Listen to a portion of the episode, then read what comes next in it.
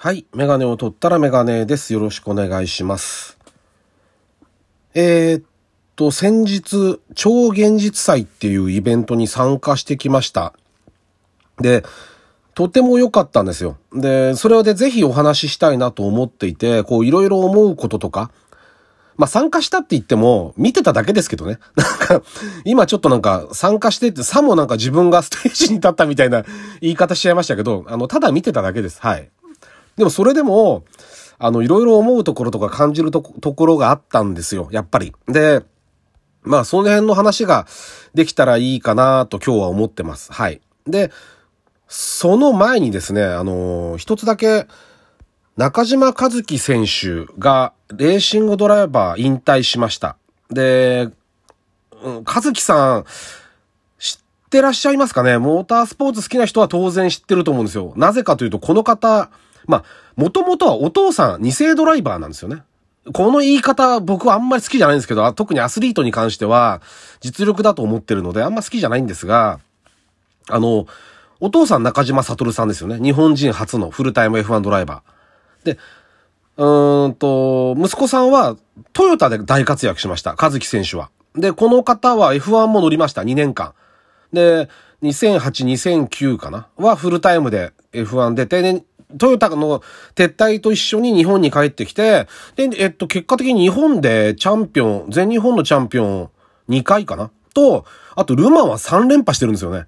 だから、ヨーロッパなんかでは全然もう多分評価が高いドライバーで、もしかしたらお父さんよりも有名というか評価が高いかもしれないですよね。息子さんの方が。それぐらい立派な一流ドライバーになりました。で、あっさり今回辞めちゃって、新しく、えっと、ガズレーシングヨーロッパかな？トヨタの。の副会長になるっていう話ですね。だから運営の方に携わるんでしょうけど、まあお父さんも38歳できっぱりとレースやめて、で、自分のチームの運営にずっとこうやってきて。で、やっぱ息子さん、和樹選手も36歳だかな？なんですけど、きっぱりこう自分のレーシングドライバーのキャリアをやめて、新しい道にこう行くということで。で、まあ、この家族で面白いのは、その、今の話だと多分あんまり興味ない人はね、あ、そうなんだってなっちゃうと思うんだけど、ちょっと興味持ってもらいたいのは、えー、っと、弟がいるんですよ。大中島大輔さんっていう。妹、妹じゃなくて弟がいるんだけど、その弟は、ホンダの育成に行ったんですよ。で、お兄さんの和樹さんは、えー、トヨタの育成に行ったんですよ。つまり分けたんですよ。サトルさんは、お父さんは自分の息子を二人に道を分けたんですよね。多分ね、だからその、真田幸村の話じゃないですけど、徳川方と豊臣方に兄弟を分けてみたいな。あのー、そういう感じだったのかなって当時は思いましたよね。どっちかを最終的にやっぱり F1 ドライバーにしたいっていう多分思いがどっかにあって、で、トヨタも F1 を始めるっていうことが当時あったし、そういうのもあって、道を二つ、こう二人分けたのかなって思いましたけどね。で、結果的にまあ、まあ、弟の大輔さんはもう今レースやめちゃって、あの、航空機、飛行機関係の仕事してるみたいですけど、ね、あの、お兄さんの方は F1 まで行って、ルマンも勝って、ね、で、副会長ですか？ヨーロッパの。良かったですよね。だからね、あのー、結果的にまあ、うん、あのー、いいレーシングドライバー人生だったんじゃないですかね、きっと。まあこれからだからね、チーム、どういうふうに、あの、トヨタのガズレーシング、どういうふうにやっていくんだか、すごく楽しみですね。頭いい人ですからね、話、インタビュー聞いてればわかりますよね。すごく品もあるし、頭いい人で、でもすごく情熱があって、そういう人だから、きっといい、あのー、なんて言うんだろう、会長さんになるんじゃないかなと思ってます。はい。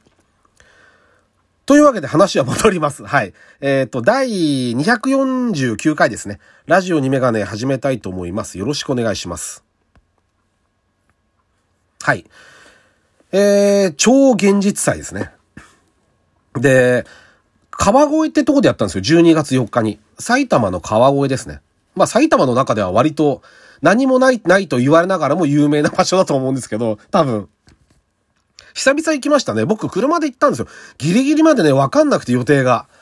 ちょっと出られるか出られないかわかんないし、で、配信も同時にやるの分かってたんで、どうしようかなと思ってて、したらなんか、ひょんなことからちょっと出られるタイミングができたんで、車で、あの、もうお酒飲まなきゃいいわけですから別に。で、コインパーキングもあるって書いてあったんで、あの、調べたら。だから、車で行ってみたら結構周りにいっぱいコインパーキングがあって、しかも、安かったんですよね。だって、うんと、イベント開始から終わりまで3時間以上止めてて、400円だったかな 駐車場代が。なんか夜になる6時過ぎると安くなるらしいんですよね。その看板見て、これいくらすんだろうなと思って見てたんですけど、まあ、あとは観光地っていうこともあって、こう、少しでも人に来てもらうために、お安く設定してるのかもしれないですけどね。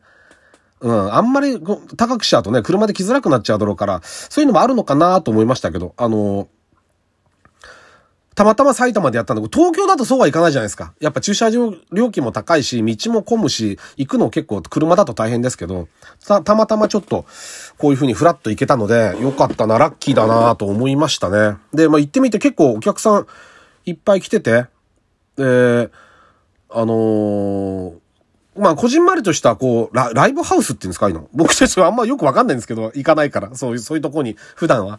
行かないとわかんないんですけど、雰囲気も良くて、来てる人たちもね、なんかみんな、ちゃんとしてるっていうんですか？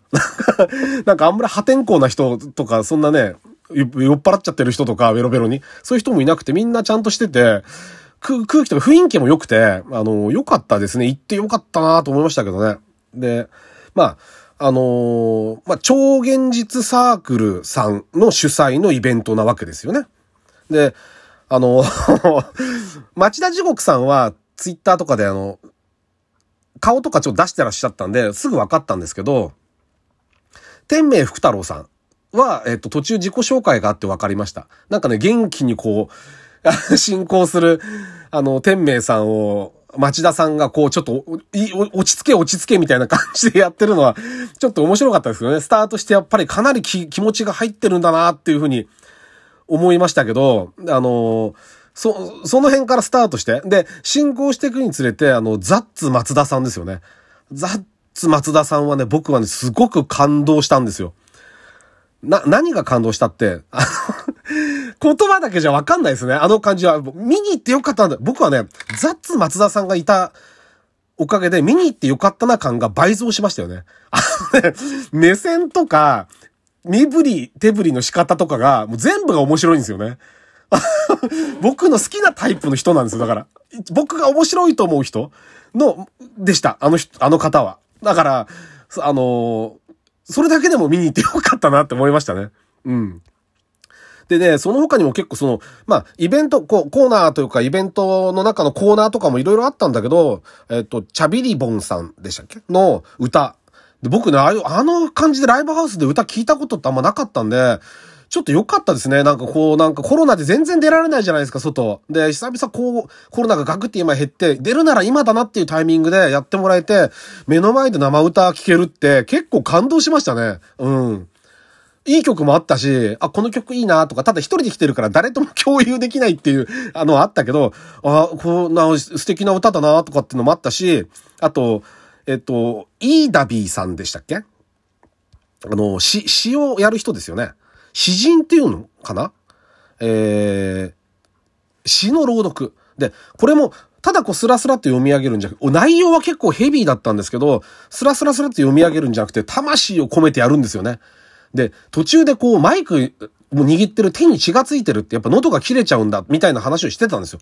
だすげえなーと思って、その、それぐらいの勢いで気持ちでやってるんだなって、かっこいいなーと思ってこう見てたんですよ。で、そんなことがあってこう進行していくじゃないですか。で、最後の最後に町田さんが、町田地獄さんが挨拶した時に、あの、マイク持って挨拶した時に、前、マスクがちょっと汚れてたんですよ。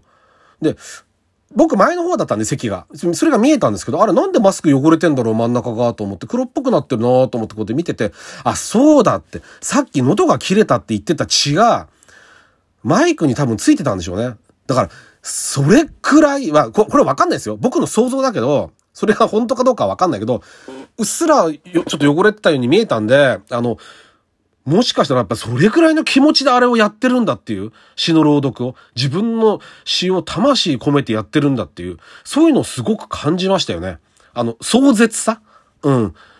聞いてて思ったんだ。だから自分は、なん、なんて自分は、のうのうと子供の頃から何にも考えないで、それなりに面白おかしくやってきたけど、ね、そんな人ばっかりじゃないんだっていうのを、あの、リアルに感じましたよね、肌で。うん。自分は知らない世界だったので、ちょっとこう思うところはやっぱりありましたね。まあ、あとはね、基本的に僕は、あの、何？川越をうろついていたおじさんが、寒いなと思ってたら、1500円でワンドリンクついてあったかい場所があるっていうんで、紛れ込んだぐらいの感じで行こうかなと思ってたんで、そういうなんか、あの、くたびれたおじさんが座ってる感じでこう、見てたんですけど、若い人たちみんな活気あって、おしゃれで、みんなかっこいいんですよ、みんな。もう、あの、で、まあ、ステージ立つ人なんか。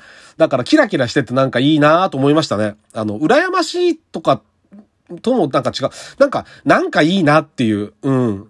若い人たちが熱量を持って、あのやりたいこと、表現したいことを表現して、で、伝えたい。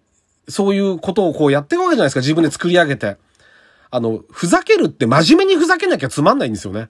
ただ悪ふざけって一番つまんなくて、ああいう風にきちんと考えて相手がに喜んでもらいたい、楽しんでもらいたいっていう気持ちを、こう真面目にふざけるっていうのが感じられたので、あの、余計面白かったですよね。出演されてる方もみんな洗練されてて、よく自分がたちが、多分、自分はこういう風にしたのしたら面白いんだろうなっていうのをずっと考えてやってるようにも見えたし、だからみんなで作ったこういう、お祭りだったと思うし、あの、いいものを僕は見せてもらったなとすごく感動しました。うん。